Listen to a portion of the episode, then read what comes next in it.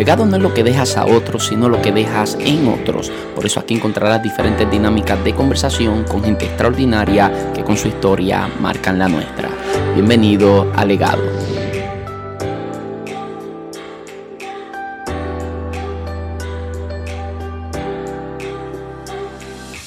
Saludos, muchas bendiciones. Mi nombre es José Luis Torres y esto es Legado. Bienvenidos a un nuevo episodio. Por fin, por fin, por fin les puedo presentar una nueva entrevista y en esta ocasión nos honra con su presencia el pastor Jonathan Vázquez, pastor de la iglesia Monte Sinaí en Homestead, Florida, en el área sur de Miami. Por allá está pastoreando el pastor Jonathan y desde allá nos conectamos vía telefónica y estuvimos conversando un poco, entrevistas que estarán escuchando en breve. Estuvimos hablando acerca desde el ministerio de sus padres hasta cómo él entra al pastorado, su tiempo como líder de Ahai y todas las dificultades que ha tenido que enfrentar. Ha pastoreado dos iglesias y ambas ha entrado a pastorearlas en, en unas situaciones muy difíciles. La segunda más difícil aún porque lo comprometía él emocionalmente, pero todo eso usted se va a estar enterando a continuación. Esta entrevista creo que le va a fascinar, la va a disfrutar mucho y antes de que entremos quiero decirle a usted que esta es la segunda vez que grabamos esta entrevista. Y la razón por la que la tuvimos que grabar en dos ocasiones es porque la primera vez que se grabó hace 5 o 6 días atrás, quizás una semana, eh, mi audio no quedó muy bien. Creo que el problema era el micrófono y el programa de grabación. Y gracias a nuestros auspiciadores, hoy podemos grabar con micrófonos nuevos. ¿Y, y, y quiénes son nuestros auspiciadores? Se preguntarán algunos. Bueno, nuestros auspiciadores son los suscriptores Premium. Y usted si quiere auspiciar legado, la manera correcta de hacerlo es convirtiéndose en un suscriptor Premium. ¿Cómo usted puede hacer eso? Descargando la aplicación Podbean, ya que nuestro contenido Premium está exclusivamente para la aplicación Podbean. Usted la descarga gratuitamente, se crea una cuenta que consiste en un email y una contraseña. Así de sencillo. Luego en la parte de búsqueda usted nos va a buscar como legado y en nuestro perfil usted le va a dar a comprar premium y luego usted hace todo el procedimiento necesario. Cuando usted se une como suscriptor premium, usted va a tener acceso a contenido exclusivo. ¿Y cuál es ese contenido? Tres conferencias mensuales. Sí, señores. Tres conferencias mensuales de temáticas relevantes para la iglesia hoy. Y, algunos escritos mensualmente que también enviamos vía email. Nuestros suscriptores premium realmente nos llenan de alegría el corazón con cada uno de sus testimonios de cuánto las conferencias están siendo de bendición a su vida. Y nuestro deseo es poder aportar algo a lo que Dios está formando en sus vidas. Pero en fin, solamente quería agradecer a nuestros auspiciadores, a suscriptores premium, porque gracias a ellos podemos seguir produciendo este podcast de manera gratuita, al menos lo que es la entrevista y todo esto eh, se puede seguir ofreciendo gratuitamente gracias a nuestros suscriptores premium. Así que si usted desea ser eh, auspiciador eh, delegado, conviértase en un suscriptor premium. Ahora sí, los voy a dejar, los voy a dejar con esta maravillosa entrevista junto al pastor Jonathan Vázquez. Espero que la disfruten. Bueno, hoy tengo o tenemos la enorme bendición de que nos acompañe el pastor Jonathan Vázquez. Pastor, bienvenido a Legado. Gracias, gracias mi amigo, fiel oyente y ahora por fin participante, contento, alegre y emocionado de compartir esto. Bueno, eh, yo creo que antes de que nosotros comencemos eh, la audiencia, por respeto a la audiencia, debo decir que esta es la segunda vez que grabamos esta entrevista. Eh, se grabó hace casi una semana, creo. Eh, hace quizás cinco o seis días atrás. Y la razón fue que, la razón por la que no se hizo pública esa, esa entrevista es porque yo tuve problemas con mi audio. Entonces, ante el problema que tuve con mi audio, la calidad no era muy buena. Eh, decidí pedirte de favor regrabar la entrevista y usted muy, muy amablemente accedió.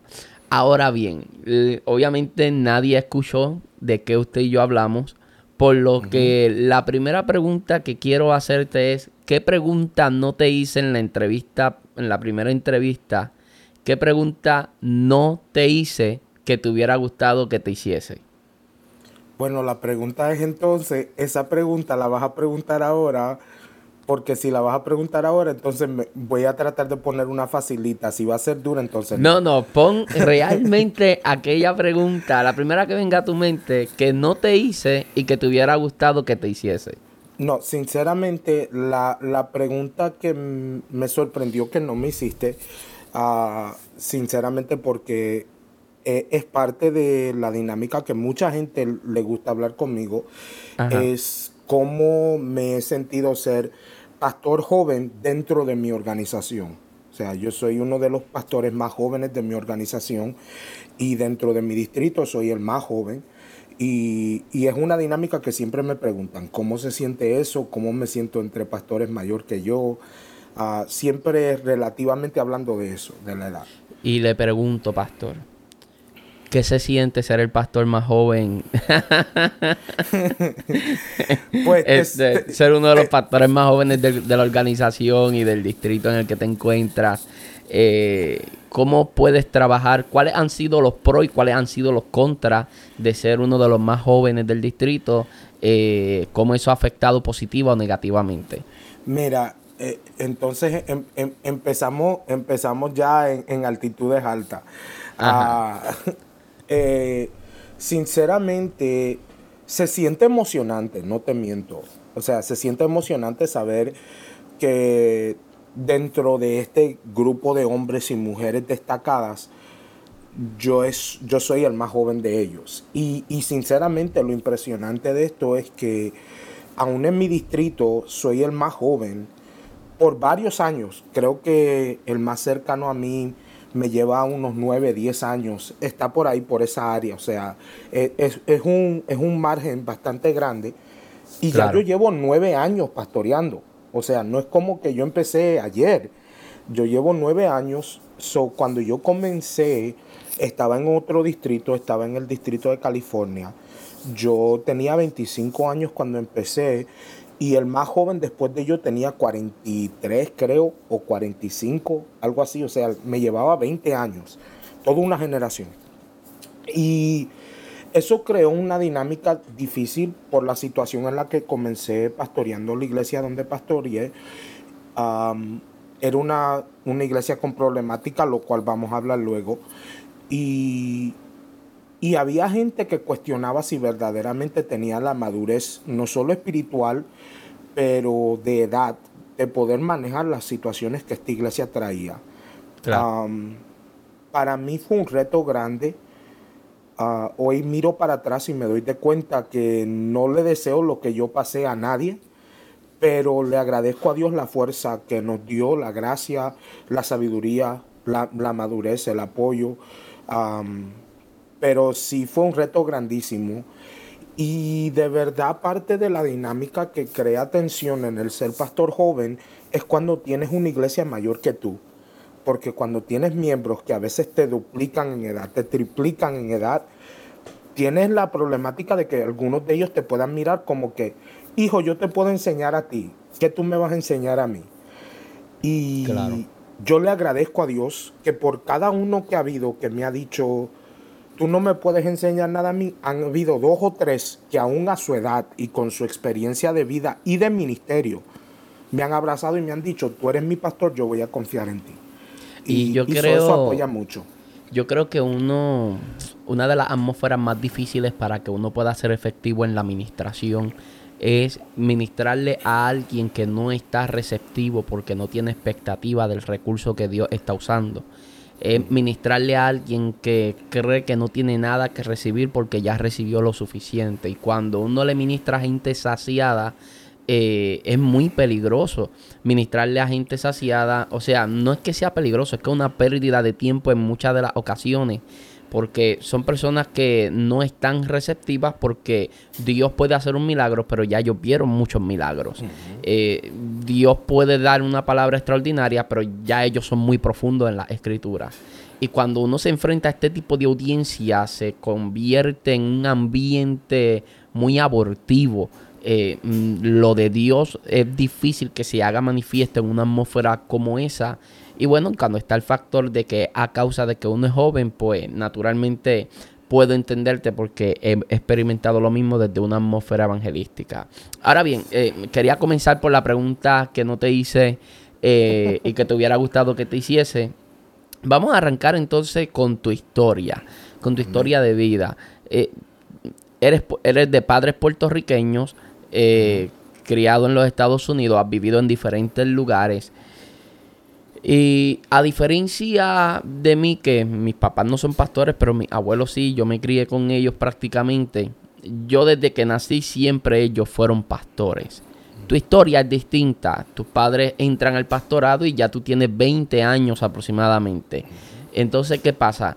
Que la transición de ver a papi y mami que pasan de ser los hermanos de la congregación o predicadores itinerantes a convertirse en pastores, ¿Cómo fue esa transición tanto para la familia en general como la percibiste tú en lo personal? ¿Cómo fue esa experiencia? Pues mira, ah, como tú dices, nací en un hogar creyente, en un hogar creyente, y mis padres cuando yo tenía como 6, 7 años comenzaron un ministerio familiar evangelístico. O sea, todos, todos participábamos en el ministerio. Yo cantaba, mi hermano predicaba, mi hermana cantaba. O sea, todos tomábamos alguna parte u otra, pero mis padres eran los que ministraban. Y siempre le doy gracias a Dios, siempre éramos bastante reconocidos y, siempre ministrábamos en lugares. So, en, en mi vida he estado acostumbrado a tener el lente de la gente sobre mí. Ahora, nosotros nos mudamos acá al estado de la Florida y comenzamos a ser parte de una congregación a, los 10 años de vivir aquí. invitan a mi mamá a ser pastora de una iglesia y para hacerlo hacen una transición, una transacción media loca. Transición y transacción loca porque agarran al pastor de una iglesia que está como a hora y media de donde nosotros estábamos y a nosotros y básicamente nos intercambian. Lo ponen a él de pastor en la iglesia donde estábamos nosotros y nos ponen a nosotros, a mis padres, de pastores en la iglesia donde estaba él. Okay. So, literalmente estamos viajando cruzados. ¿Qué pasa? Sinceramente, al principio había tremenda emoción de mi parte, te hablo de mí.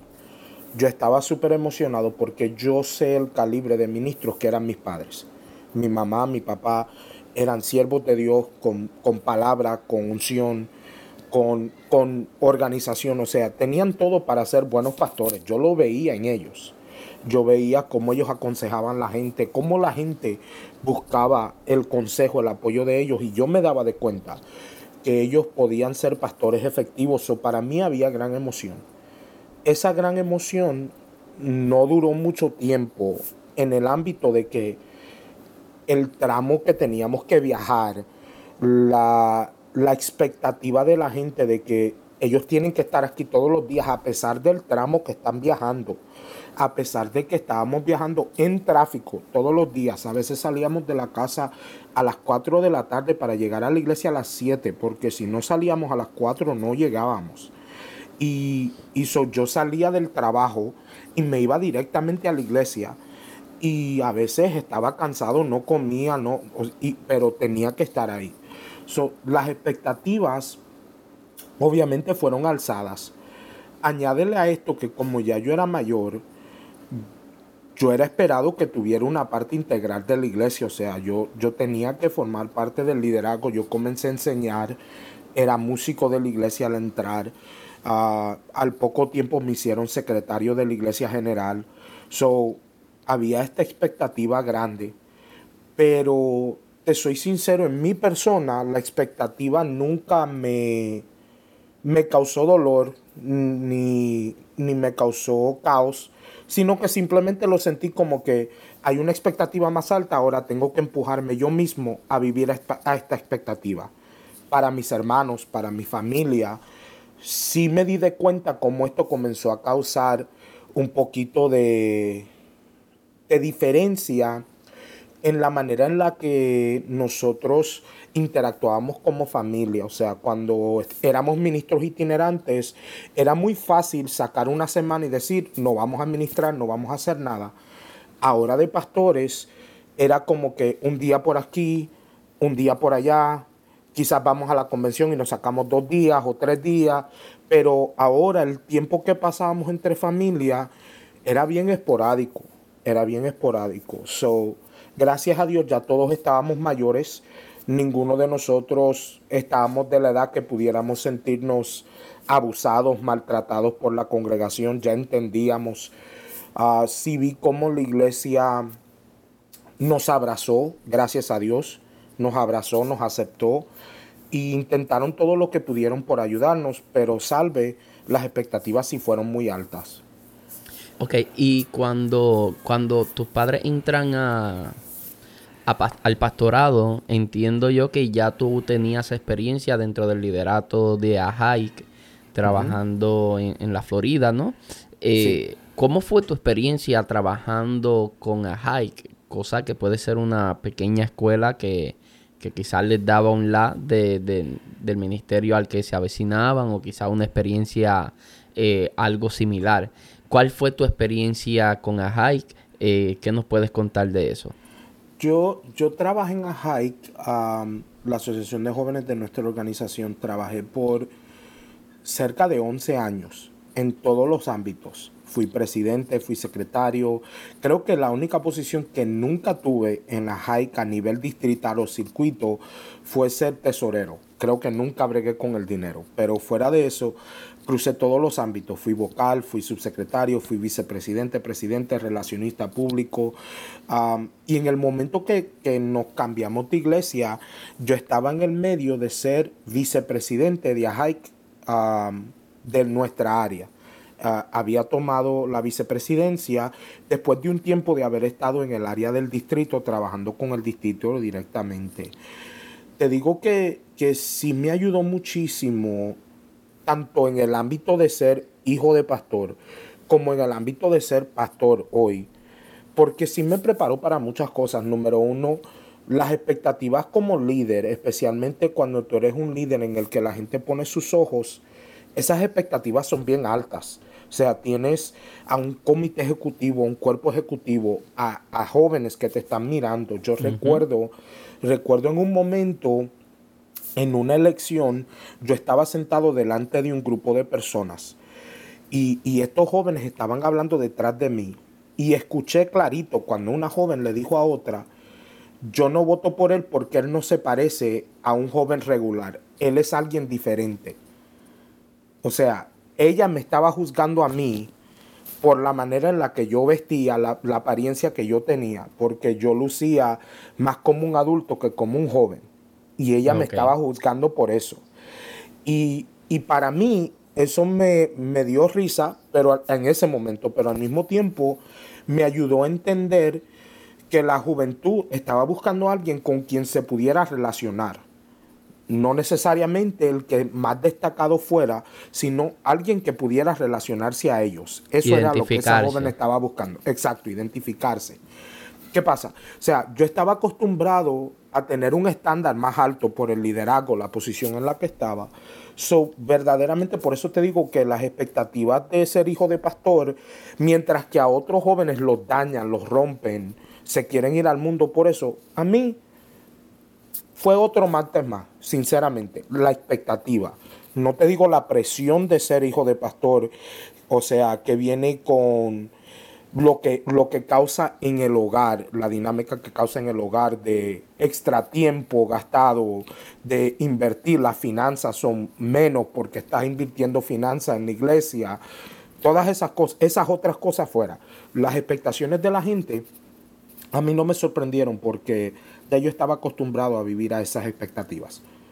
Y, y cuando, cuando estás en el liderato de AHAI, que luego tus padres entran a, al pastorado y todo eso, en esa experiencia de desarrollo donde mm, hoy podemos ver que Dios te estaba preparando para lo que eventualmente sería tu función pastoral, tanto con el pastorado de tus padres como con, el liderazgo en, en Te pregunto, ¿cuál fue el error? Porque debieron haber habido errores, como todo joven cometemos errores y, y toda la vida seguiremos cometiendo errores.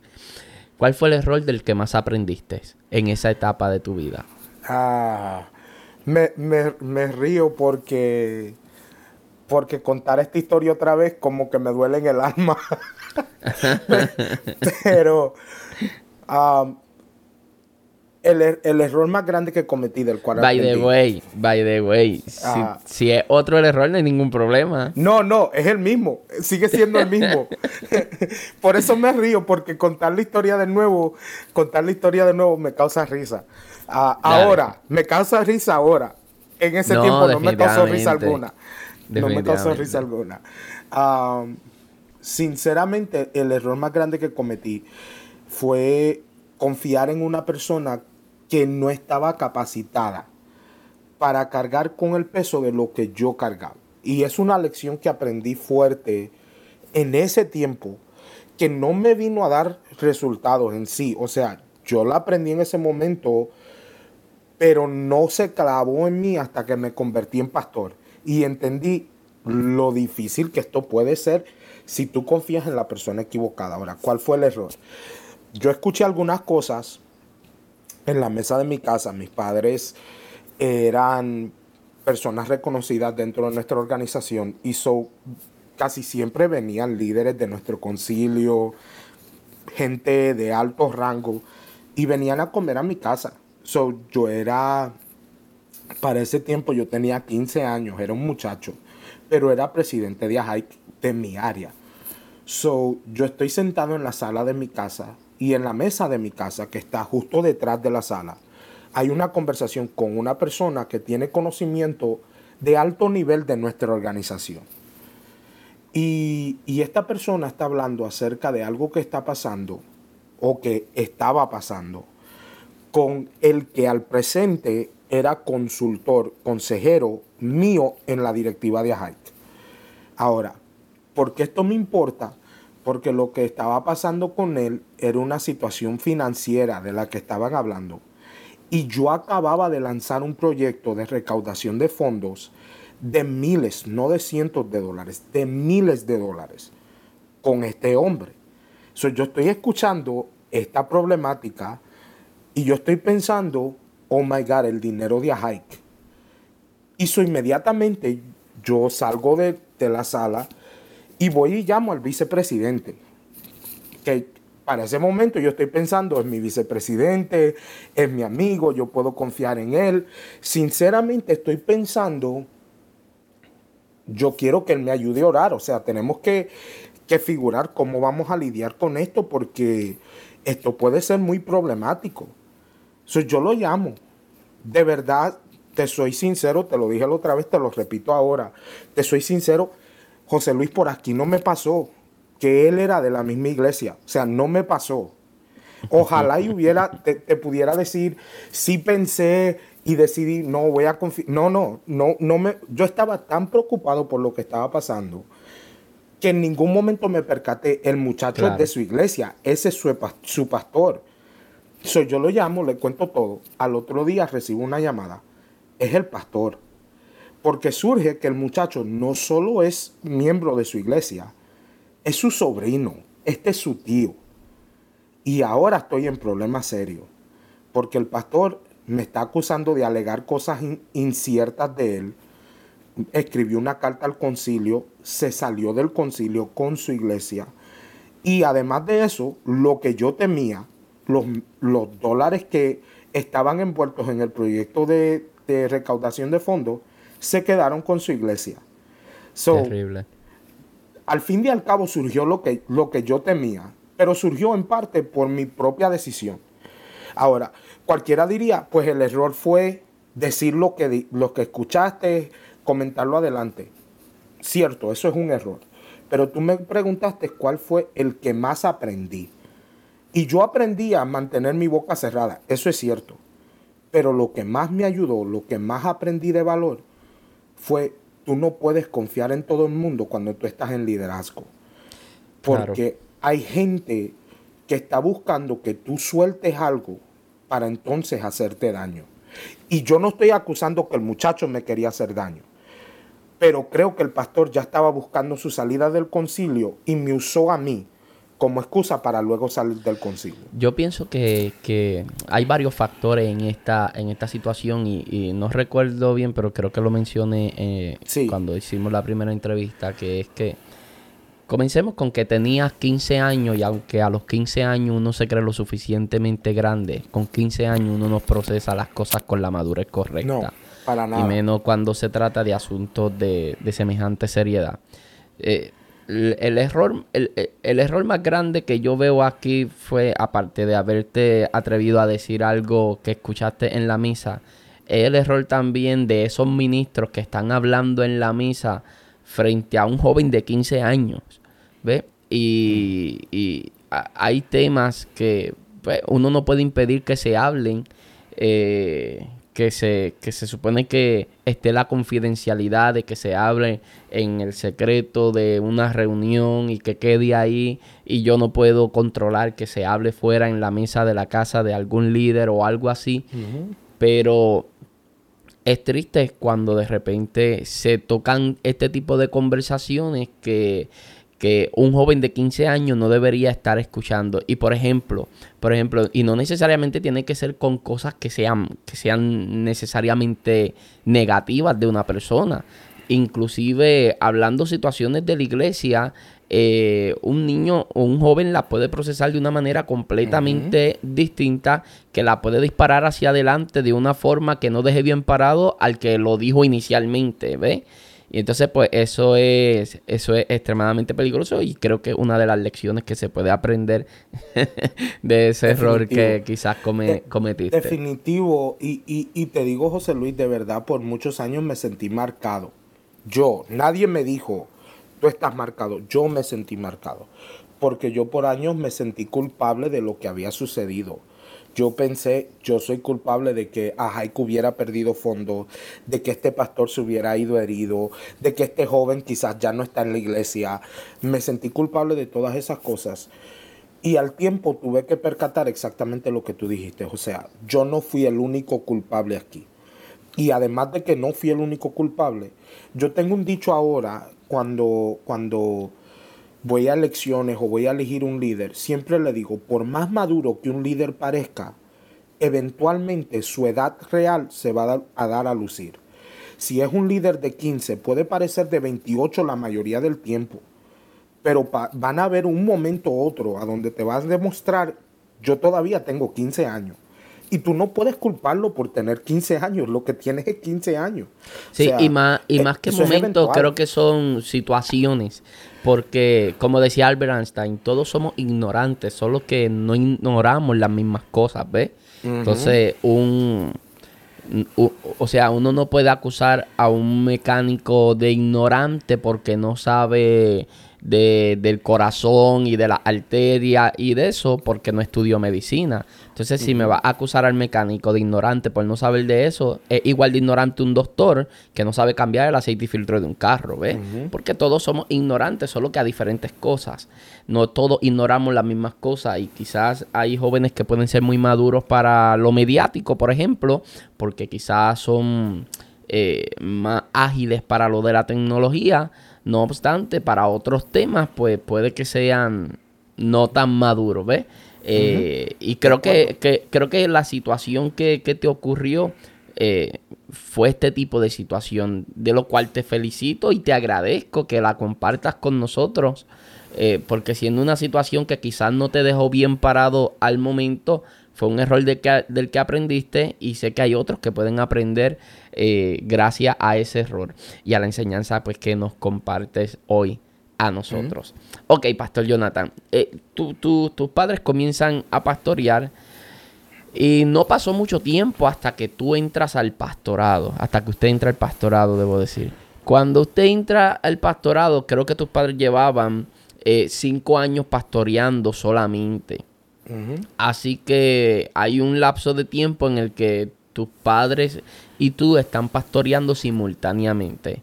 Eh, cuéntame la experiencia de cuando recibe el llamado, eh, no el llamado, debo decir, la llamada para entonces ir a pastorear esa primera iglesia que pastoreaste. ¿Cuál fue o cómo fue la experiencia? Mira, sinceramente fue una experiencia sin igual. De verdad, fue un momento que nunca me voy a olvidar. Siempre me acordaré a dónde estaba, cómo vino, porque fue un momento que marcó mi vida para siempre. Desde ahí fue un antes y después. Y, y sinceramente fue algo tan tremendo porque el supervisor viene y me busca y me dice, yo necesito que vayas a San Diego. Y para este tiempo yo me había mudado a California. Son mis padres llevaban cinco años pastoreando, pero mi esposa, ah, la pastora Esther, con la que hoy, comparto, la, ella es la mejor parte de mí. Comparto toda mi vida con ella y agradezco a Dios que ella todavía me tenga aquí en la casa, que no me haya votado todavía. Ah, e, ella ella vivía en California, nos conocimos en un campamento de hike, ah, pasaron años y luego el Señor nos unió. De verdad que fue Dios y esa historia podíamos grabar dos o tres episodios de, legado solamente con la historia de ella. pero yo me mudo a California para casarnos, siento que el Señor me está diciendo que me vaya a California, voy. Y cuando llego, nos casamos y como al mes de casarnos, el supervisor viene y me busca y me dice, necesito que vayas a California, necesito que vayas a San Diego. San Diego estaba como a dos horas y pico de donde yo estaba viviendo en San Bernardino, ese punto. Me dice, yo necesito que vayas a San Diego. Tengo una iglesia donde tuvo que remover el pastor. No te puedo decir qué pasó, Jonathan. No te puedo decir por qué. Solo te puedo decir que lo tuve que remover y necesito que alguien me vele la iglesia. Y yo le dije, ok, ¿quiere que vaya al martes? Y me dice, sí. Y me dice, y te voy a ser sincero, Jonathan. Me dice, y no quiero que le digas esto a nadie, pero te voy a ser sincero. Si tú quisieras quedarte en San Diego y sientes que Dios te quiere ahí, yo te pondría de candidato a pastor permanente ahí, porque no tengo a nadie.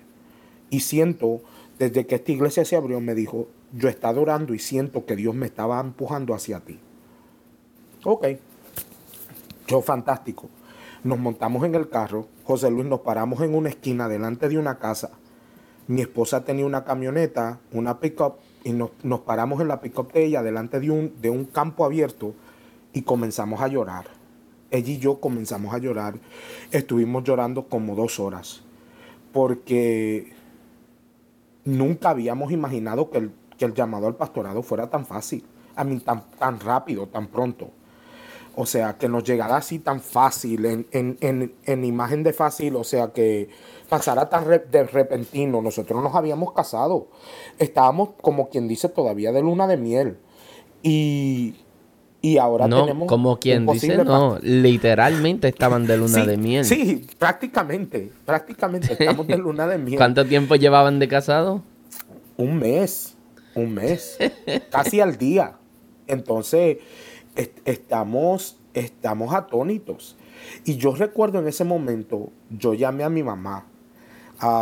mi mamá estaba pastoreando acá en Florida todavía. Y, y yo la llamo y le digo, mami, me acaban de hacer este ofrecimiento. Y mi mamá me dijo, Dios mío. Y yo le dije, ¿qué pasó? Ella me dijo, el Señor me había hablado. E, ella dice que cuando yo fui a decirle, cuando yo fui a decirle que yo me tenía que mudar para California, yo la encontré, yo, yo había sentido de parte de Dios mudarme y en esa misma noche fui a hablar con ella. Cuando yo fui a hablar con ella la encontré llorando de rodillas y le pregunté por qué tú estás llorando y ella me dijo, yo sé, te tengo que dejar ir. Pero eso fue todo lo que ella me dijo en esa noche. So ella me dice que cuando esa noche ocurrió, el Señor le había mostrado que había un pastorado esperándonos y que habían otras cosas que iban a pasar en California que luego pasaron, que iban a suceder rápido y que el Señor le dijo, me lo llevo ahora porque lo necesito ya, no puedo esperar más. So, cuando yo la llamo y le digo que el pastorado, me habían llamado al pastorado, ella me dice, yo no pensé que iba a ser tan rápido. O sea, claro. yo, e, e, era una cosa verdaderamente casi loca. So, comenzamos a pastorear. Agarramos una iglesia que después me enteré, el pastor lo habían removido por conducta inapropiada. y el pastor de paso saliendo se había llevado todo el dinero de la iglesia, la mayoría de los utensilios de la iglesia, había tratado de llevarse a alguno de los miembros de la iglesia y había dejado la iglesia en caos al salir, literalmente en caos. Y ahí me dejan a mí, junto a mi esposa. antes de que prosiga, pastor, ¿te ilusionaba ser pastor? Era algo, o sea, porque yo, sé que la gente habla de, del llamado y todo eso eh, que indispensable, por supuesto, pero es algo que te ilusionaba, de te, mirabas a ti mismo como pastor, eh, te pensabas como pastor, te podías previsualizar ya en esa iglesia pastoreando desde que te dijeron que existía la posibilidad de poder quedarte como pastor en propiedad, más que atenderla como interino por un tiempo. Ah, ¿Era algo que te ilusionaba? Sinceramente, a ese momento no diría ilusionaba, pero me había, había aceptado la realidad de que iba a ser pastor a ese momento.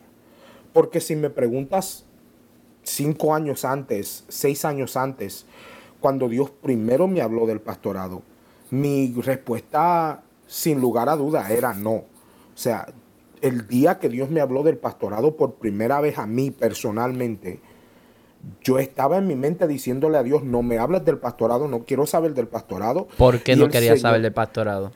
Es que para mí, sinceramente, no, no tenía nada que ver con... La mayoría de la gente te dice, es que se sufre tanto. Para mí no era eso. Yo sentía que el pastorado, para mí, mi opinión, que hoy cambiaría muchísimo y te explico luego por qué, pero en ese momento, para mí el pastorado era la cúspide del ministerio. O sea, era para mí el ministerio más difícil, el ministerio más alto, en mi opinión, en ese momento. Otra vez, cosa que hoy ya no pienso igual. Pero eso fue lo que yo pensaba yo no me, yo no me sentía capaz de ese ministerio.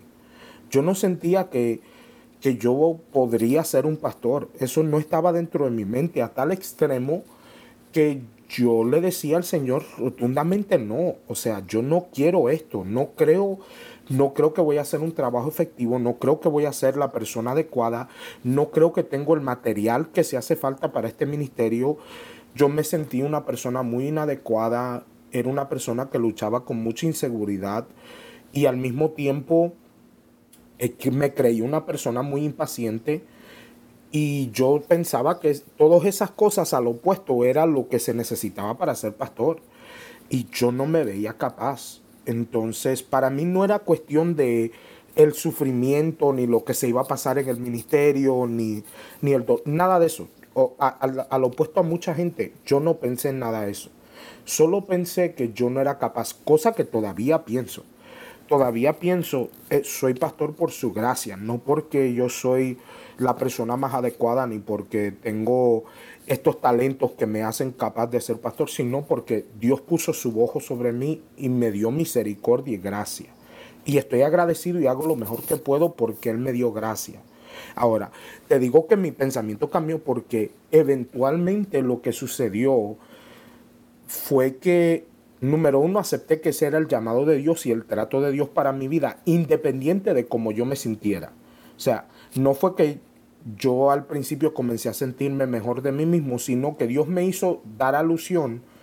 Tú nunca vas a ser mejor que eso. O sea, no es que tú eres una tremenda persona, no por eso te voy a escoger. Te estoy escogiendo a pesar de lo que tú eres.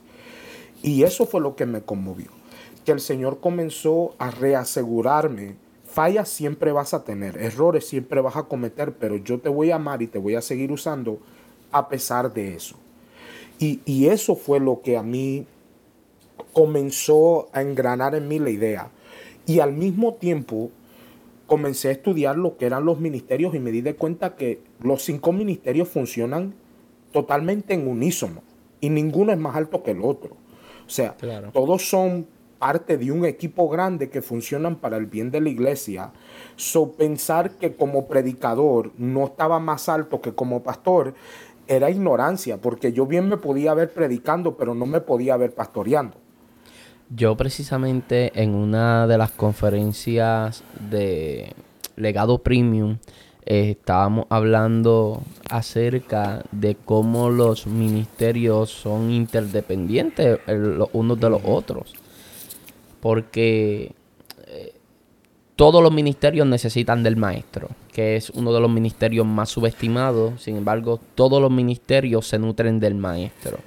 Eh, el pastor pastorea gente que el evangelista gana para Cristo el, evangelista necesita al pastor para que la labor que está haciendo de evangelismo no se desparrame.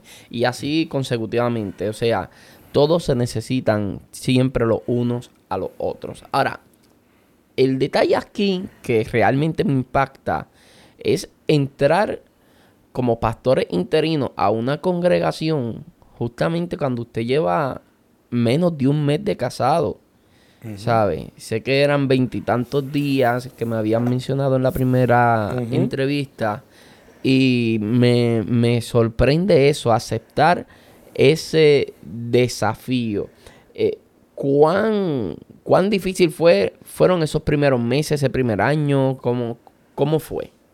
Mira, primero permíteme en paréntesis algo que hice en la primera, hacer de nuevo y destacar la gran fortaleza de mi esposa.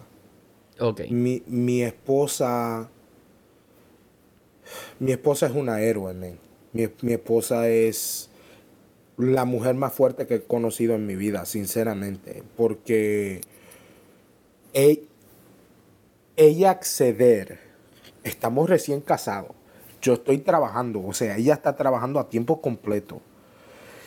Y ahora vamos a agregar a esta mezcla ya caótica que nos estamos conociendo, que estamos tratando de aprender a vivir juntos, ah, que estamos tratando de balancear las finanzas de una familia recién casada, vamos a agregar a esta mezcla caótica un viaje de dos horas, dos horas y media casi, a una iglesia cuatro veces a la semana, mientras que ella está trabajando un trabajo completo a veces enfermándose, regresando tarde en la noche. Eh, o sea, había noches que yo manejaba para atrás y ella venía dormida porque al otro día le tocaba trabajar. Ella no veía nuestro apartamento en el cual ella recién había mudado. Porque todo el tiempo yo estaba viviendo en nuestro apartamento, ella vivía con su mamá, luego con una amiga, eh, en algunas noches hasta le tocó dormir en su auto. Otra vez, una historia para otro cuento. Pero tras solo eso, ella veía nuestro apartamento a veces una vez por semana, y eso sin mucho. Y, ella accedió a todo esto porque sentía llamado de parte de Dios. Espérese, a ver si entendí. ¿Por qué a veces veía el apartamento una vez por semana? Porque nosotros, por ejemplo, decir, en la iglesia tenía culto dos veces en domingo. No tenía lunes, pero luego tenía martes, miércoles, jueves.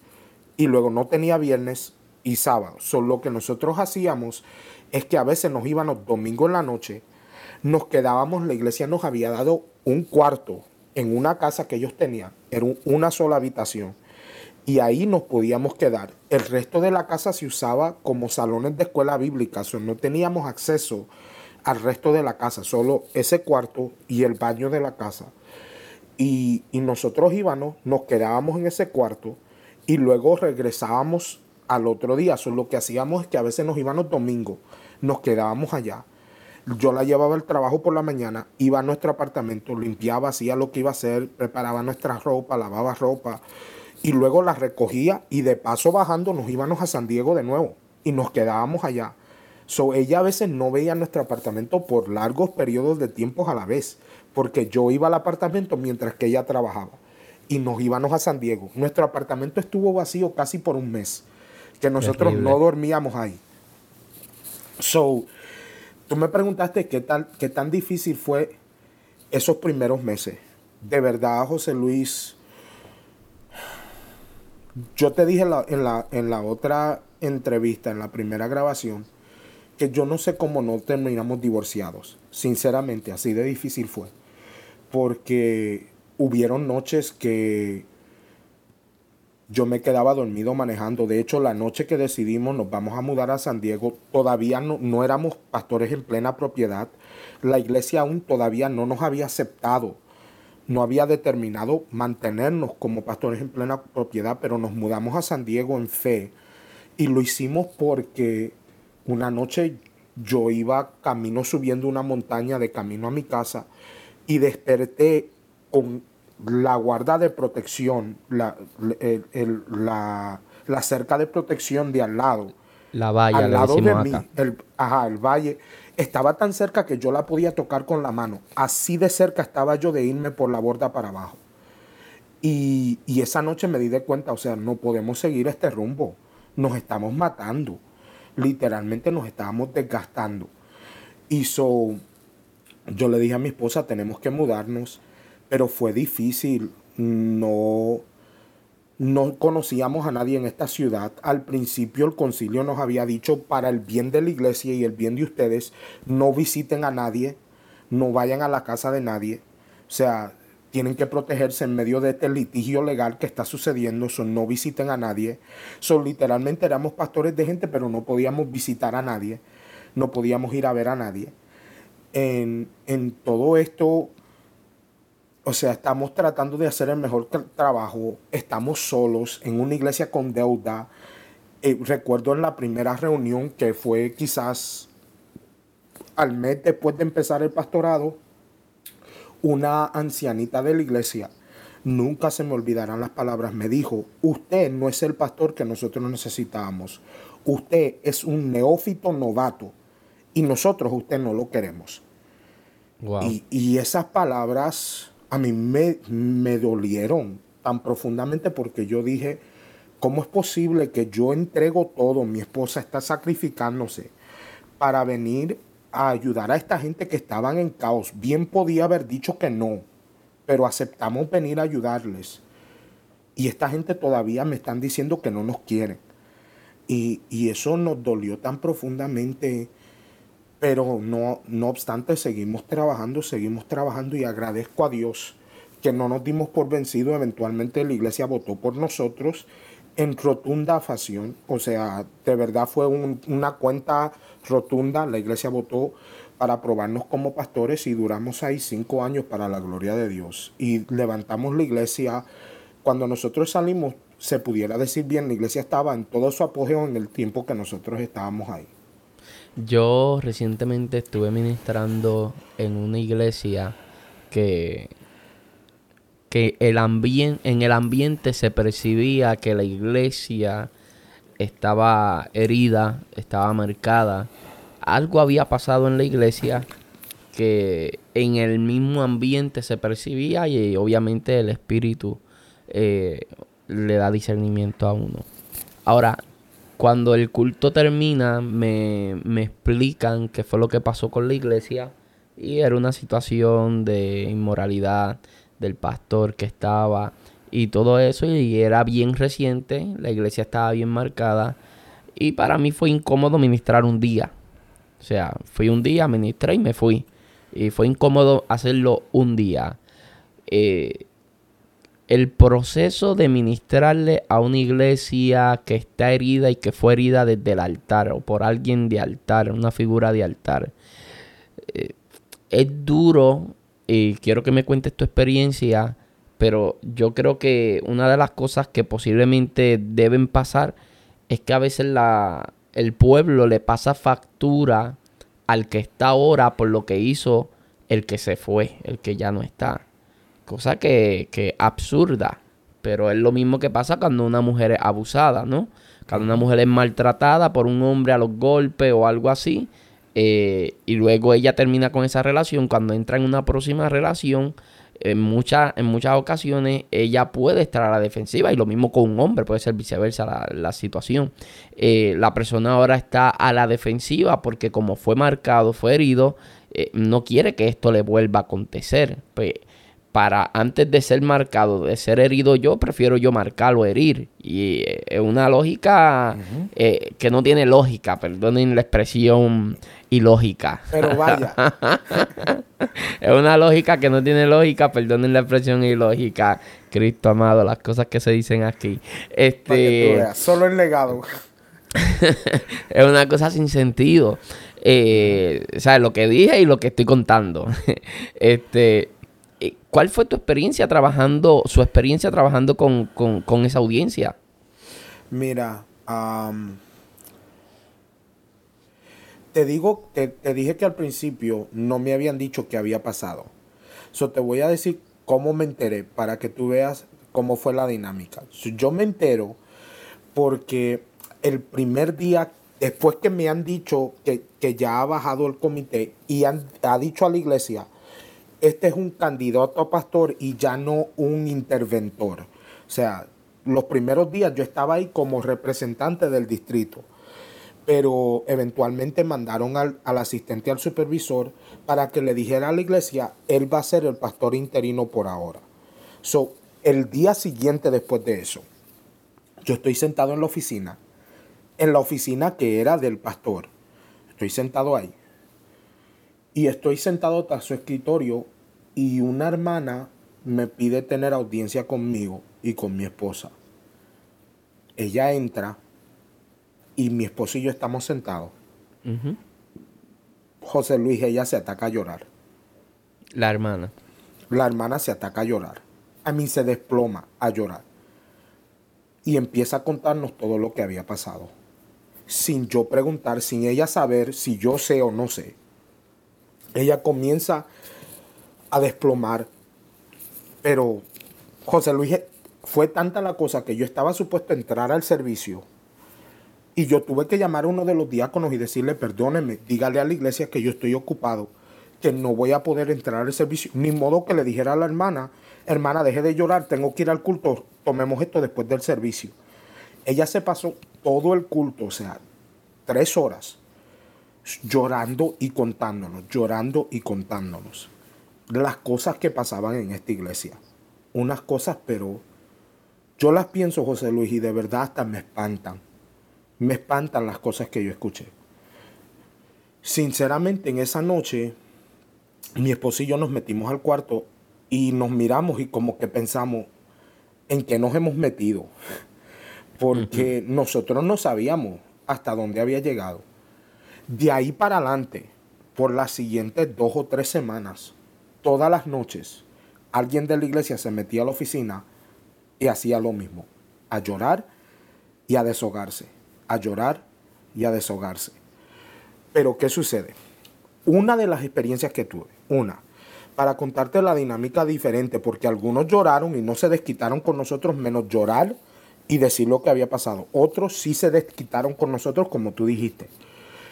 Uno de los hermanos, que luego tengo que agradecer a Dios, se convirtió en una persona que fue aliada, que nos ayudó muchísimo, que estuvo para par con nosotros, pero en ese día se sentó delante de nosotros y nos dice, yo nunca voy a confiar en ustedes nunca. Y me dicen, nunca voy a confiar en ustedes, porque la última vez que confié en alguien me defraudó. Y ustedes hoy cargan su posición y están sentados detrás de su, de su, de su escritorio. Yo no puedo confiar en ustedes. Y no esperen que yo confíe en ustedes y no crean que lo voy a hacer porque no lo voy a hacer. El hermano está llorando mientras que me está diciendo esto, está rojo porque no solo está llorando, pero está enojado, molesto, herido por lo que le ha pasado. Y yo estoy sonriendo. Y él me dice, porque usted sonríe, pastor. Y le digo, le voy a ser sincero.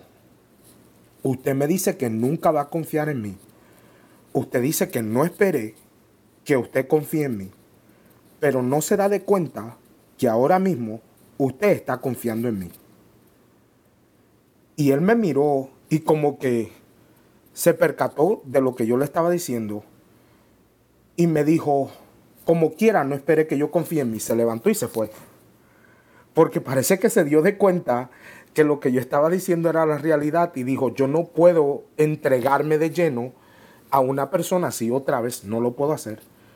Solo lo que comenzó a suceder es que sí confrontamos mucha resistencia, gente que nos decían, pero así no se hacen las cosas, esta no es la manera en la que se hace aquí, cosas que, que tenían que ver con lo que había pasado, siempre que teníamos reuniones financieras, siempre era contencioso, porque como le habían robado todo el dinero a la iglesia, cada vez que faltaba un penny o que había algo misceláneo que no tenía, había que saber hasta el último penny en qué se gastó. So, fue, fue mucha tolerancia, mucha paciencia de parte de mi esposo y yo entender que lo que estaba pasando no era contra nosotros, era producto de lo que había pasado. Y, yo creo que si nosotros hubiéramos ido con la mentalidad de queremos que nos respeten, queremos que confíen en nosotros, queremos que esto suceda, no hubiéramos sido tan tolerantes y tan pacientes. Pero ya íbamos con la expectativa de esta iglesia está herida, no sabemos por qué. Obvio, después de saber por qué, se nos fue hasta más fácil entender esta gente está herida, está dolorida y lo que están haciendo lo están haciendo por el dolor que sienten y no porque nos conocen. Y, es, es, duro tener que trabajar definitivamente con, con personas así por causa de hombres heridos y marcados por hombres irresponsables. Hace, hace dos años o, año y medio, no estoy muy seguro, estuve en una convención de Cristo Misionera ah, en la Florida y recuerdo que los con un grupo de pastores que estuve compartiendo me estaban contando de cómo eso estaba sucediendo bien a menudo de pastores eh, que venían de centro de Sudamérica o, inclusive de acá de Puerto Rico, eh, que estaban allá, levantaban grandes obras, tenían hermanos centroamericanos que por lo regular nuestros hermanos centroamericanos son bien trabajadores, se dan por la obra, hacen las ventas que hayan que hacer, hacen las actividades que hayan que hacer profundo, se viven por la obra y, y que luego los pastores desaparecen con todo el dinero. Eh, y, quiero hacer la nota aclaratoria. Eh, yo estaba con ese grupo de pastores de Cristo Misionera, pero no es que estaba pasando con el concilio de Cristo Misionera. Es que ellos me lo estaban contando y quería poner esto en contexto. ¿Sabes? Eh, ok, cierro el paréntesis. Y entonces es algo que se ha estado dando bien a menudo y lo, el trabajo duro queda para los pastores que luego tienen que trabajar con este tipo de personas que fueron marcados por un pastor heridos por un pastor y, bueno, gracias al Señor pues ustedes pudieron ser efectivos para sanar esa congregación. Eh, vamos un poquito más a la actualidad si le parece bien, ¿sabes? Claro, claro. Eh, ahora mismo, curiosamente, eh, estás pastoreando la iglesia que pastoreaba tu mamá cuando tú estabas pastoreando en California, tu mamá estaba pastoreando en Homestead, al sur, eso es al sur de Miami, ¿verdad? Eh, y entonces tú estabas eh, pastoreando allá en California, tu mamá acá. Explica la situación, sé que es una situación sumamente difícil, una situación dura. Eh, inclusive te, te, dije que si no querías contarla, no había que contarla. Pero me había, me habías dicho que sí, que, que, era importante decirlo. Así que cuéntanos cómo, es, cómo se da la transición de ir de California eh, a la Florida, a regresar a la Florida, pero esta vez a pastorear la congregación que pastoreaba tu mamá. Vaya, para, para el, respeto a, a los que nos oyen, hago la misma nota aclaratoria que te hice a ti al comienzo si, esto me emociona un poco más de lo normal es porque el día que estamos grabando hoy es, es el cumpleaños de mi mamá. Eso tiene, tiene relevancia porque cuando yo ya llevo cinco años pastoreando allá, mi mamá fallece. Esto se agrega al hecho de que el año anterior habíamos perdido a mi hermano mayor. So, viene esta trayectoria de, de muerte en mi familia. cuando mi mamá fallece, yo vengo para acá. Mi esposa está embarazada en San Diego. So, yo vengo para acá, vengo solo y vengo con toda la intención de ver a mi mamá mejorar, porque a ese punto ella está en el hospital. Yo viajo, ella estando en el hospital todavía. Yo vengo con la intención de que ella va a mejorar y yo voy a regresar. De hecho, en mi maleta yo solo traigo, que no traía ni una maleta, traía un bulto de mano. Yo traigo un par de pantalón de vestir, un par de ropa para estar en la casa. O sea, traigo ropa como para dos días porque mi intención es, vengo a ver que ya se mejor y me voy para mi casa. ¿Qué pasa? Cuando llego me doy de cuenta que la situación está mucho más seria. Mi mamá había tenido una situación media difícil y tenía que hacerse una biopsia. Esa biopsia se la iban a hacer un viernes. El jueves ella le dice a sus líderes en la iglesia que se va a hacer una biopsia, pero no le dice a la iglesia. So, la iglesia no sabe que ella va a ir al hospital. Porque ella consideraba hacer una biopsia, esto va a ser fácil, no hay problema, o sea, va a entrar y va a salir el mismo día. Pero hay complicaciones en la biopsia. Y esa biopsia, esas complicaciones la llevan a estar internada en intensivo porque la situación se puso muy seria. So, ese viernes en la noche me llaman, yo salgo de viaje el próximo día, en el primer vuelo que sale de San Diego, llego acá. Cuando llego me doy de cuenta que la situación está bien seria. Al punto que yo estaba presente ah, cuando ella se nos fue en varias ocasiones. O sea, y ellos tuvieron que revivirla y todo. Fue algo de verdad muy difícil.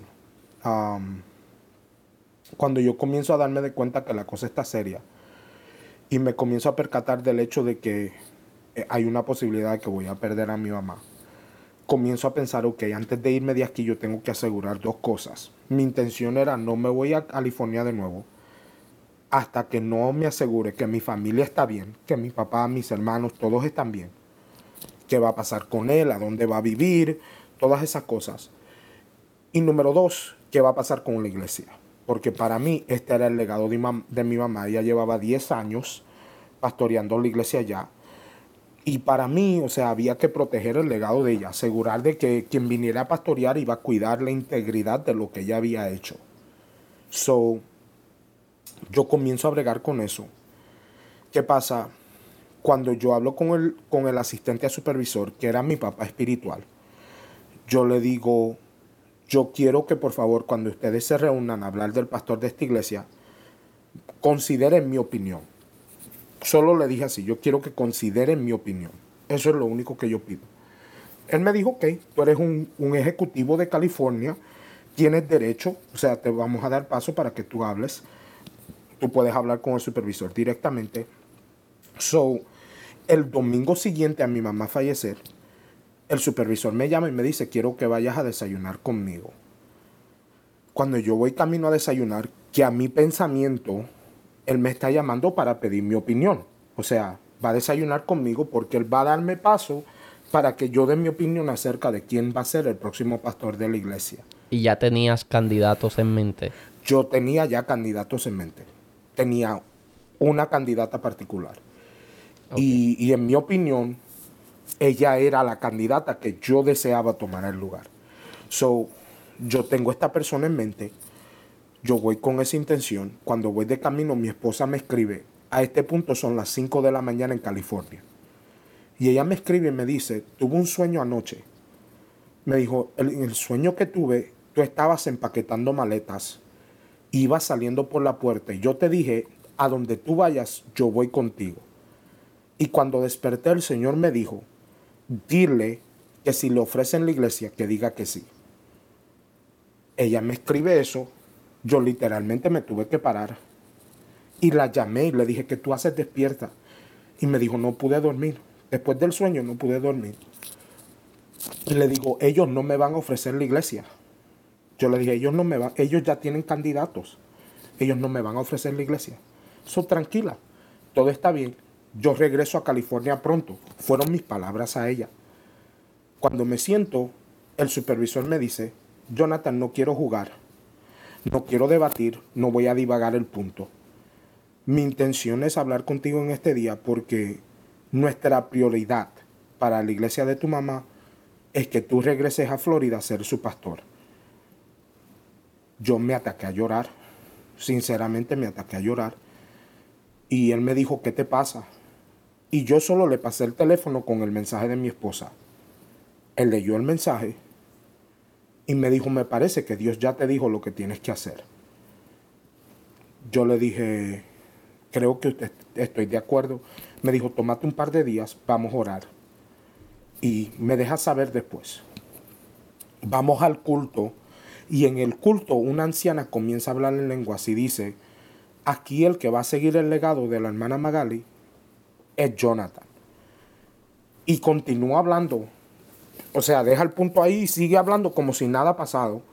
Y yo y el supervisor nos miramos a los ojos y yo solo bajé la cabeza.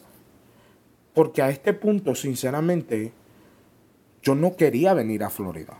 O sea, yo estaba muy bien. Como te dije, la iglesia estaba en su apogeo en San Diego y habíamos trabajado fuerte. Pero al mismo tiempo no podía debatir el sentimiento que había dentro de mi corazón. Y yo sentía fuertemente una necesidad grandísima por esta iglesia. Yo me encaborar y José Luis lloraba más por la iglesia de aquí que por mi iglesia, sabiendo que yo era pastor de otra iglesia, pero estoy orando por esta iglesia todos los días, porque entiendo la situación que están enfrentando, entiendo el problema que están viendo. Su pastora estaba bien el jueves y el lunes se enteran que su pastora muerta, sin, sin ellos tener ninguna razón. O sea, para efectos de ellos fue de la nada. Y so, yo estoy en, en luto porque perdí a mi mamá, perdí a mi maestra, ellos están en luto porque perdieron a su mamá espiritual, a su maestra, a su pastora. Y sinceramente, luego de orar un par de días, todos los días me llegaba una llamada, un mensaje. Todavía yo tengo guardado en mi teléfono mensajes de personas que me escribieron sin saber que Dios, que me habían ofrecido el pastorado, diciéndome, tú regresas para acá, tú eres el pastor de esa iglesia y sinceramente después de un par de meses nos mudamos. Mi esposa embarazada y todo nos mudamos. Dejamos la iglesia allá. Yo le puse señales a Dios. Dios me cumplió todas las señales que yo puse. Y nos mudamos para acá. Y ya llevamos cuatro años pastoreando aquí. Cuatro años y un par de meses. Cuando cuando empezaste a pastorear la primera congregación, el cuadro era una iglesia herida por unos malos manejos desde el altar. Ahora esta segunda congregación que va a pastorear es una iglesia quizás marcada por la sorpresiva muerte de su pastora.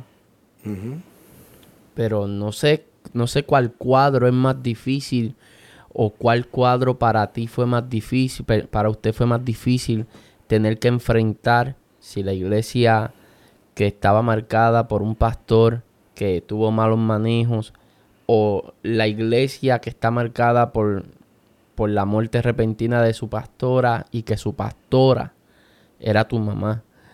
Eh, ¿Cuál cuadro resultó ser más difícil tener que trabajar?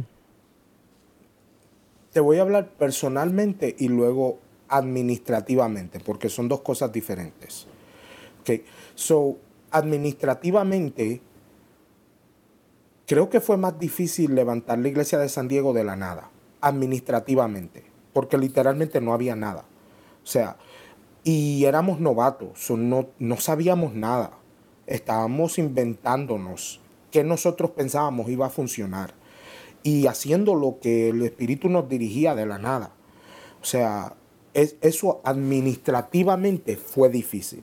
Había una deuda grande, había poca gente al principio y no teníamos nada y no teníamos mucho apoyo. Literalmente, yo te digo que el comité ejecutivo sí me ayudó, no voy a decir que no me ayudaron, sería mentira, sí me ayudaron, pero yo no sentí que había el apoyo como yo hubiera deseado. Había apoyo, pero no como yo hubiera deseado. So, eso fue difícil administrativamente. Pero personalmente, y perdóname porque aquí sí me voy a emocionar. Yo recuerdo el primer domingo que yo me paré a predicar en el altar. El primero, el primer domingo. Yo no sé por qué ni no sé cómo. José Luis, yo quisiera decirte Número uno, yo me había parado en ese altar antes. So, ese altar no era diferente en ese momento, era un altar conocido. Yo había predicado ahí de visita, había predicado ahí de miembro. Para mí ese altar no era difícil. Pero pararme en ese altar pesó más en ese día que nunca. Número uno. Número dos, para complicar las cosas. Ese primer domingo que yo me paro al altar, no hay nada sobre el altar, sobre el púlpito no hay nada. Está el púlpito, está el micrófono y en el centro del púlpito alguien había dejado un marcador de Biblia y el marcador de Biblia tenía la foto de mi mamá. So, yo literalmente me paro en su altar a predicar mi primer sermón como pastor y lo primero que miro al subirme es la cara de ella. Y tengo que enfrentarme a la realidad en ese momento que yo estoy ahí parado porque ella no está. Y para mí fue como un balde de agua fría. Hoy después tenía que predicar. Eso me devastó, Ese día me rompió. Yo recuerdo cuando acabé de predicar, yo me tiré en el altar y comencé a llorar y habrá pensado todo el mundo, fue la tremenda unción de Dios. No, men. Yo, yo estaba llorando porque estaba molesto, porque ¿quién deja esa foto ahí? O sea, sinceramente yo estaba molesto. ¿Quién, quién puso esa foto ahí sin darse de cuenta lo que eso podía causar? Número uno. Número dos, estaba triste porque ella no estaba, estaba frustrado porque estaba en un lugar que yo no quería estar, pero estaba en obediencia al Señor y lo que Dios quería que yo hiciera. Tenía este sentimiento de, de emociones mezcladas. Y yo prediqué así, cualquiera me diría, cometiste un error en predicar así. Sinceramente, cuando mejor me sentí en todo ese día fue cuando prediqué. Porque tú bien sabes, y yo también, al predicar uno como que se olvida de lo que está pasando y se centra en la misión, se conecta con Dios y lo demás queda a un lado. Pero cuando yo acabé, que dije amén y volví a mirar la foto, o sea, no podía evadir la realidad. Y en ese momento se quitó Jonathan el pastor para ponerse Jonathan el hijo y Jonathan el hijo estaba bien herido. Y, y esa fue la parte bien difícil personal que mientras que yo estaba tratando de sanar, tenía que ayudar a sanar a otros que estaban en la misma condición que yo.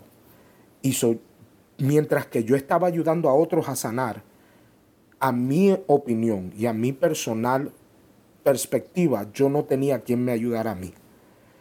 Y eso fue muy difícil. Para mí, ese fue el momento más duro de, de todo el tiempo que yo llevo pastoreando. Es ese día particular. Y es terrible lo que nos cuentas y más allá del dolor de, la partida de tu señora madre, eh, también la transición de estar acá, la frustración de cómo se dieron las cosas, eh, no sentir quizá un apoyo o respaldo para trabajar con tu parte emocional, eh, la falta de esa figura de mentoría o esa figura pastoral que dé seguimiento para trabajar con, esa área emocional en ti como ministro. También está la situación de que tu esposa siempre ha estado en California, su familia es de California, ahora tiene que venir a vivir acá a la Florida, está embarazada en un embarazo que me habías contado en la primera entrevista que era alto riesgo. Eh, por eso cuando usted había ido a, ver a su mamá al hospital, ella no había viajado, ¿cierto? Y entonces ahora ella tiene que viajar y estar con ustedes ahí y, viaja para quedarse. So, como que había muchos factores que, complicaban la situación, complicaban la situación. Quiero que me hables, porque la iglesia en San Diego, eh, quizás comenzaron los días muy duros, pero cuando dejaste la iglesia, la dejaste en un buen momento, ¿cierto? Si mi mente no me cierto, infiel. Cierto. Se deja la iglesia en un buen momento, restaurada, eh, reestructurada en cuanto a lo que es la estructura de gobierno, ¿no? Eh, la estructura financiera y todo eso. Y ahora está acá y imagino que ya habrás llegado también a ese punto acá donde te encuentras, aunque eh, llevas quizás un año menos que lo que estuviste allá en, San Diego. En San Diego pastoreaste cinco años, acá llevas cuatro. Un contexto completamente diferente en el aspecto de que allá son más centroamericanos, acá hay más caribeños. Eh, no obstante, ya se llegó a ese punto de trabajar con la iglesia y empezar a ver los frutos. Mira, te soy franco y honesto. Yo creo que esa es la parte más frustrante de este tiempo de pastorado ahora. Porque al principio hubo mucha dificultad en granar en, este, en esta iglesia. Y creo que parte de ella fue la dificultad de que la pastora anterior era mi mamá y había una expectativa de cómo yo iba a pastorear la iglesia igual que ella.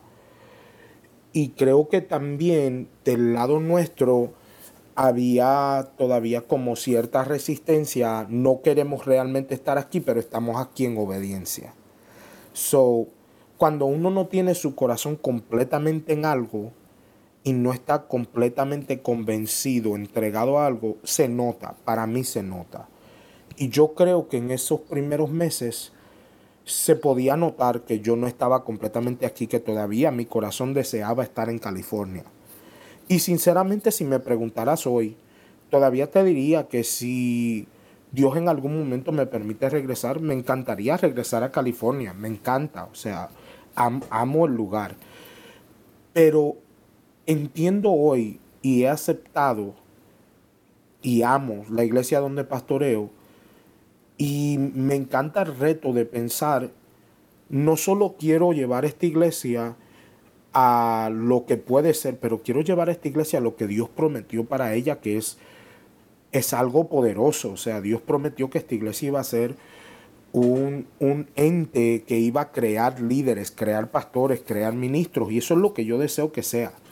So, hoy en día veo en la forma de administración de la iglesia, en la estructura, sí veo los frutos de lo que hemos trabajado. Porque hoy la iglesia está mucho más organizada. Hoy ah, corre más más ah, eficientemente, es la palabra correcta, de lo que funcionaba en años anteriores. Sí creo que, que estamos poniendo la estructura en el lugar y creando el tipo de lugar a donde fomenta el crecimiento y la mejoría. O sea, hemos quitado muchas cosas que para mí eran inconsecuentes, que no estaban ayudando a la iglesia. Y hemos reemplazado eso con cosas que tienen valor, que tienen propósito. Todo lo hacemos agrede.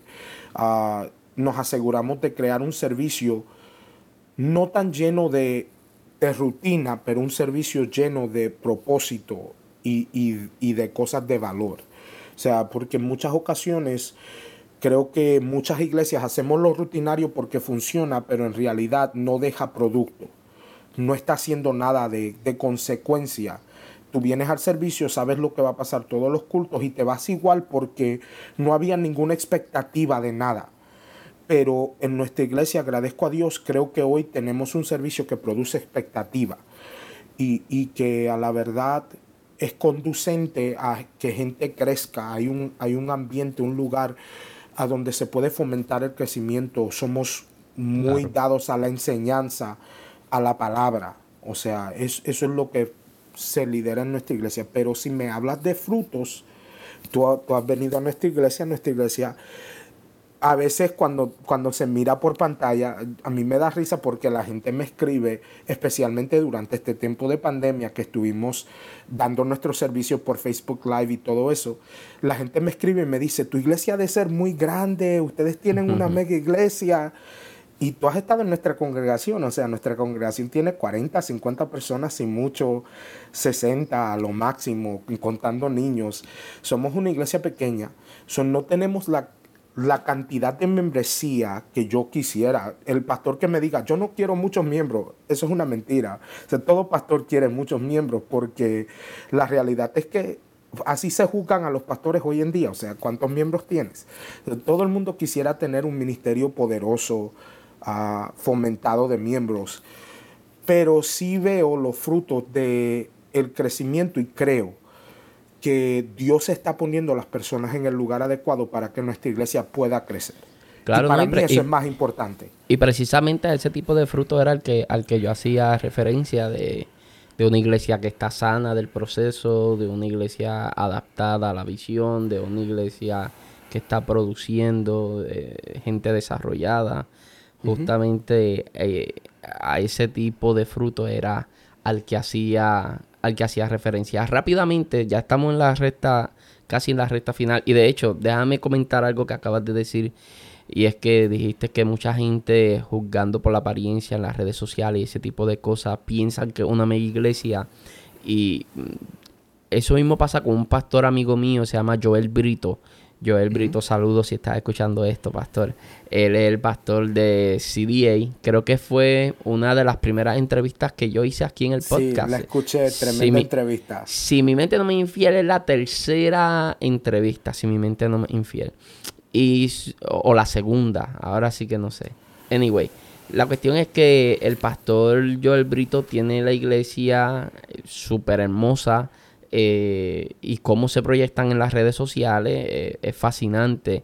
Y eh, él y yo hablamos mucho porque él y yo somos bien apasionados de, lo que es videografía, fotografía y todo este tipo de, trabajos. Pues realmente nos encanta. Y entonces él justamente vive, vive, ha vivido ese fenómeno de que mucha gente piensa que la congregación de él es una mega iglesia, ¿no? Y, no es que se han sabido proyectar correctamente. Y no es tratando de dar la imagen de que somos más grandes de lo que somos, de que tenemos más de lo que tenemos. No, es que se proyectan con calidad. Es que se proyectan con profesionalidad. Y como usualmente quienes tienen ese tipo de proyección son eh, quizás congregaciones que tienen un mayor aporte económico, por razones obvias tienen mayores eh, membresías, pues por eso la gente deduce que quizás son congregaciones más grandes de lo que en realidad son. Sí, Rápido. Y, vaya, te, agrego, si me permites un segundo, que no hay creo que, que, es importante, es importante que denotas eso porque tenemos la tendencia de pensar que solo mega iglesias pueden ser excelentes.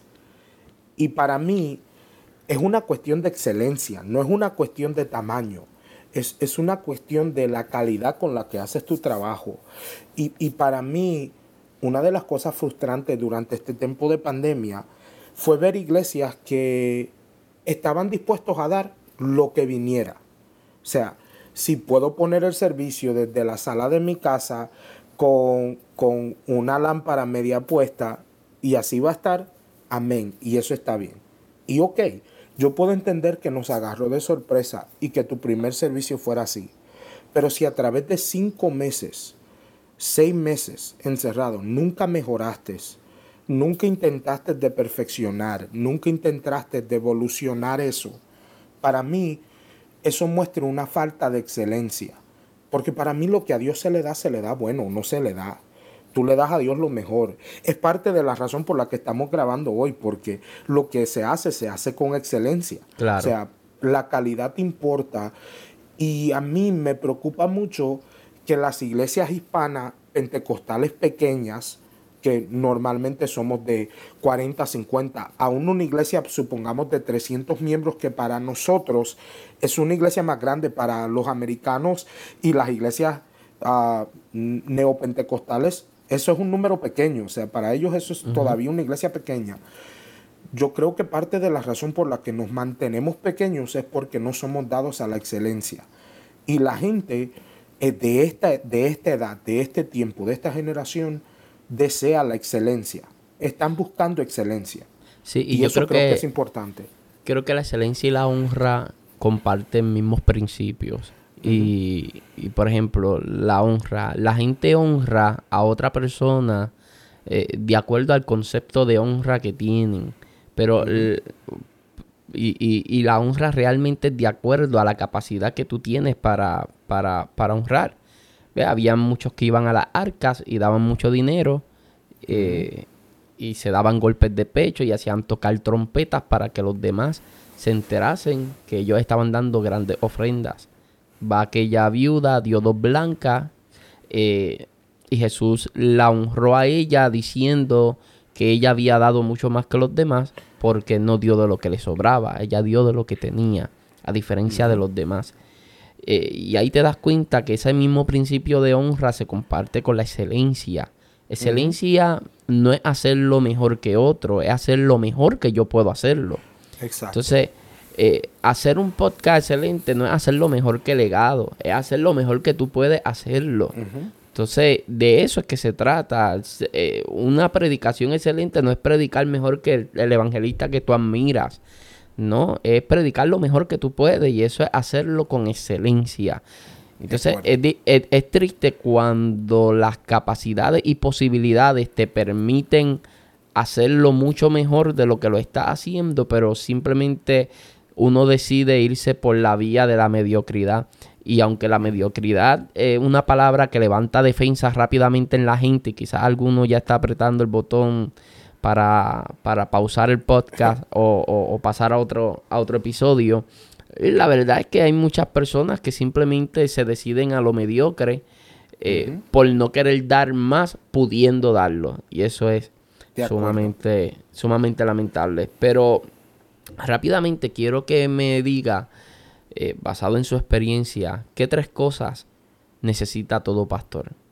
¿Qué oh, tres cosas necesita todo pastor? Y por supuesto que esto es algo bien subjetivo, ¿no? Porque esto está eh, alineado a, tu experiencia, eh, quizás a tu manera de pensar. Y hoy me puedes decir algo, te estoy dando tiempo para pensar. Hoy me puedes decir hoy me puedes decir tres cosas y mañana podrían cambiar por completo y seguramente cuando escuches el podcast ya publicado te vas a frustrar y vas a decir, ¿por qué no dije esto? De acuerdo. Porque obviamente... Es muy probable. sí, no, eso tenlo, eso es seguro. so, a, no ser, a no ser que sea una pregunta que ya te hayan hecho y que, o que la hayan meditado, eh, seguramente luego lo meditarás. que me, estaba, me estaba preparando para cuál es el, el, consejo que le daría a, todos aquellos jóvenes pastores o aspirantes, o me estaba preparando para eso pensando cómo mejoro la respuesta que di la otra vez. Y, hoy me agarraste de sorpresa total. son tres cosas que todo pastor necesita. Mira, número uno, paciencia. Sinceramente, todo pastor necesita paciencia. Eh, una de las cosas que para mí difiere el ministerio evangelístico del ministerio pastoral, que no lo hace mejor ni, peor, solo lo difiere. Y, y, que sí para mí es una de las razones por la que tú le preguntas a la mayoría de los ministros jóvenes qué desean, y la mayoría desea un ministerio evangelístico y no un ministerio pastoral. Y creo que una de las razones es porque en el ministerio evangelístico hay resultados inmediatos.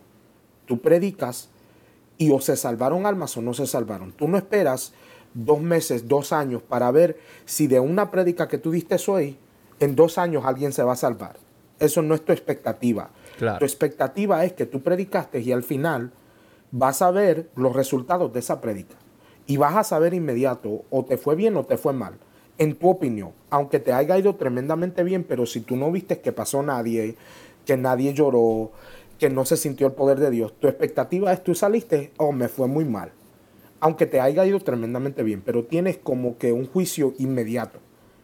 En el pastorado, tú estás jugando a largo plazo, literal. O sea, tú estás invirtiendo en la gente poco a poco, con la expectativa de que algún día, si no hoy, mañana, si no mañana, pasado, si no pasado, pasado, vas a ver un fruto a lo que tú estás invirtiendo. Y el problema del pastorado es que en muchas ocasiones o no miras eso porque la persona se fue, se trasladó a otro lugar o, simplemente la persona no dio el resultado que tú esperabas. O, o si sucede, tienes que esperar hasta que seas un veterano y que hayas llevado 20 años en la iglesia para entonces ver los frutos de lo que tú hiciste en el ministerio pastoral hace, hace falta mucha paciencia. Tienes que ser paciente no solo en cómo tratas a la gente, porque ese es el punto que siempre pensamos, hay que ser paciente con la gente, pero también tienes que ser paciente contigo mismo y entender que los resultados van a venir si haces lo que Dios te manda, de los resultados se encarga Dios y eventualmente vas a ver el resultado de lo que Dios te dijo. Bien dice la Biblia, echa tu pan sobre las aguas y después de no mucho tiempo lo volverás a agarrar con ganancia. O sea, la Biblia te da la expectativa de que tienes que echar el pan sobre las aguas sin saber si va a regresar y esperar que en algún momento te va a regresar. Ese es el pastorado para mí. Son número uno, paciencia. Número dos, creo que todo pastor tiene que tener lo que mi papá espiritual llamaba piel de cocodrilo. Y, y piel de cocodrilo es que todo te resbale. En el pastorado, otra vez, a diferencia del ministerio evangelístico, tú vas y predicas en el ministerio itinerante. No voy a decir ni en el evangelístico, porque en realidad el ministerio evangelístico es salvar almas, estar en las calles, pero en el, en el ser predicador itinerante que viaja, claro. que visita diferentes lugares. Siendo un predicador itinerante, tú predicas un mal sermón, nadie se dio de cuenta. Tú predicaste en esa iglesia, quizás no te inviten de nuevo, pero nunca tienes que verlos de nuevo. A nadie le importó. Yo predico un mal sermón hoy, esa misma gente yo la voy a ver el siguiente domingo. Y ellos me van a volver a juzgar el siguiente domingo. Y, vas a escuchar comentarios y vas a escuchar juicios de la gente y vas a escuchar perspectivas de las personas. Y si te comienzas a tomar todo al corazón, te vas a dañar. Eso fue parte de, de la lección que hay que aprender en el pastorado, es que tú no te puedes echar todo lo que escuchas de la gente al corazón, ni bueno ni malo. Si te echas lo bueno al corazón, te vas a inflar. Y si te echas lo malo, te vas a desinflar. So, tú tienes que, lo que venga, bueno o malo, deja que te resbale, como piel de cocodrilo, que te resbale. Bien, me aplaudieron, la gloria es de Dios. No me fue bien, no importa, mañana será mejor. Tienes que dejar que esas cosas te resbalen. Si como pastor te lo echas al, corazón, te vas a dañar. So, Segundo es eso. Tercero, tienes que tener, tienes que tener una tremenda, pero tremenda relación con Dios. Y, y como pastor y como ministro de todo tipo, ahí sí. Es bien difícil porque mientras más ocupado te he escuchado a ti decirlo, mientras más ocupado la agenda, más difícil se hace sacar ese tiempo para estar con el Señor. Y si hay algo como pastor, particularmente de iglesias pequeñas, hispanas particulares, las iglesias hispanas pequeñas, pentecostales, desean un pastor 24/7. Y, y la cosa con ser el pastor 24/7 es que tú puedes estar orando y si te llama alguien, tú tienes que contestar y te tienes que levantar y tienes que ir a bregar con el asunto de la persona porque eso es lo que ellos esperan. Y el problema de eso es que si tú no sacas tiempo para crear esa intimidad con Dios, vas a estar predicando, ministrando, ayudando a la gente del vacío. Y predicar desde el vacío, ministrar desde el vacío, es peligroso no solo para la gente, porque en muchos aspectos es más peligroso para ti que para la gente, porque Dios te va a usar a ti por el bien de la gente pero tú no vas a recibir de lo que Dios te use, porque no te va a ministrar a ti. Te vas a llenar de la euforia del momento, pero la administración que era para ti era lo que debía haber pasado antes de que subieras al altar, no después. Entonces, como ministro, como pastor, tienes que cultivar y sacar tiempo para, para cultivar esa relación con Dios en intimidad, porque al fin, seas parte de un concilio, de una organización y tengas a un ser humano por arriba de ti, todos vamos a rendir cuentas a Dios, porque Él es el dueño de la viña. Y al fin y al cabo, si no tienes conexión con el dueño de la viña, no serás un líder eficiente de su viña y no producirás lo que Él espera. Harás lo que tú quieres, pero no producirás lo que Él espera. Y ahí fracasarás. So, creo que esas tres cosas, hoy, ahora, son las tres cosas que diría en 10 minutos, si me preguntas de nuevo, quizás te digo tres otras. así es, así es. Eh, excelente, la he pasado súper bien eh, hablando con usted, pastor. Eh, si la gente quiere buscar la iglesia en las redes, buscarlo a usted en las redes, ¿cómo lo consiguen? Ah, perfecto, la iglesia nos pueden conseguir tanto en Instagram y Facebook, estamos como Montesinai Homestead, ah, en, ambos lugares. Y en, nuestra página de Facebook pueden encontrar todos nuestros servicios, tanto durante la pandemia como ahora al presente. Tenemos todos nuestros servicios al aire. De hecho, si dan para atrás como un año en esa página de Facebook. Te pueden encontrar ahí de cuando viniste a predicar a nuestra iglesia, ah, que fue de gran bendición. Les recomiendo altamente a todo el mundo que vaya y escuche sus sermones. De verdad, fueron poderosos. Ah, pero nos pueden encontrar así. Si me desean encontrar a mí en Facebook, me pueden conseguir como Jonathan Vázquez. En Instagram, igual Jonathan Vázquez. Ah, y por, por, Facebook también tenemos una página junto a mi esposo y yo, que es Pastores Jonathan y Esther Vázquez. y ahí ponemos todo nuestro contenido. Ella tiene un podcast como este servidor también. Ah, el podcast mío al presente es solo en inglés y yo sé que hay mucha gente que, que se siente molesto por esto, pero la realidad es que a la generación que me estaba dirigiendo, la manera más efectiva de alcanzarlo fue en inglés y por eso lo hice de esta forma. Luego estaremos eh, tratando de hacer el contenido en español, pero ahora al presente pueden conseguir Formation Podcast en todas las plataformas. Y luego tenemos en YouTube también un canal, estamos como pastores Jonathan y Esther Vázquez, igual ahí nos pueden conseguir. So, estamos en todas las plataformas um, y pueden conseguir diferentes cosas en nuestra página de YouTube. Hay contenido en español, e inglés, uh, tanto hay, hay diferentes Ah, cosas inspiracionales, hay mensajes, ah, preguntas y respuestas, a donde he contestado respuestas de, personas, hay videos de, lo que es un día en nuestra vida pastoral, videos de lo que fue pastorear durante el tiempo de la pandemia. Ah, y en mi Instagram pueden conseguir entrevistas. Hay una entrevista ahí contigo, con diferentes personas nos pueden conseguir. En Facebook también hay entrevistas con diferentes pastores. So, hay, mucho contenido variado y, hacemos esto para bendecir a la gente. No, no nos importa la popularidad, ni los títulos, ni nada. Solo queremos bendecir a nuestra generación. Excelente, excelente, ¿no? Muchas gracias por estar acá. La audiencia, como bien saben, a mí me consiguen en todas partes como José Luis Torres. Facebook, Instagram y YouTube, a lo que me refiero con todas partes. Y el podcast, recuerde que también tiene una suscripción premium, legado premium, contenido únicamente eh, exclusivo, ¿verdad? Eh, para, para, esos suscriptores premium, pero que también es exclusivo de la plataforma Podbean. Usted descarga gratuitamente la aplicación Podbean, se crea una cuenta que consiste en poner su email, una contraseña y eso es todo.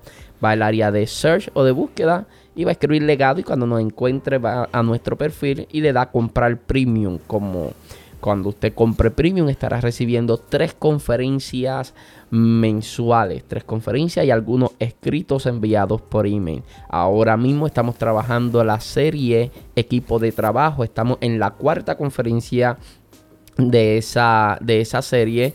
Eh, va, esta serie se compone de seis conferencias y ha sido sumamente extraordinaria hablar acerca de lo que es el equipo de trabajo. La última conferencia estuvimos hablando acerca de las relaciones, acerca de las relaciones en el equipo de trabajo y realmente ha sido extraordinario eh, lo que hemos estado compartiendo con ellos. Me lo he estado disfrutando y sentir el feedback de los suscriptores premium pues algo eh, realmente que nos inspira a seguir haciendo lo que hacemos. Así que gracias por estar al otro lado. Recuerde que lo puede compartir, aún hasta por mensaje de texto. Usted puede compartir esto, se lo puede enviar a quien te desee, que crea que esta entrevista pueda bendecirle. Lo puede enviar por WhatsApp, mensaje regular, lo puedes compartir en Facebook, lo puedes poner en la historia de Instagram, en fin, puedes hacer lo que quiera con tal de poder bendecir la vida de alguien más. Ahora sí me despido, Pastor Jonathan, muchas gracias nuevamente. Gracias a ti, mi amigo y a toda la audiencia delegado. Gracias por siempre estar ahí al otro lado. Será hasta una próxima oportunidad. Dios les bendiga.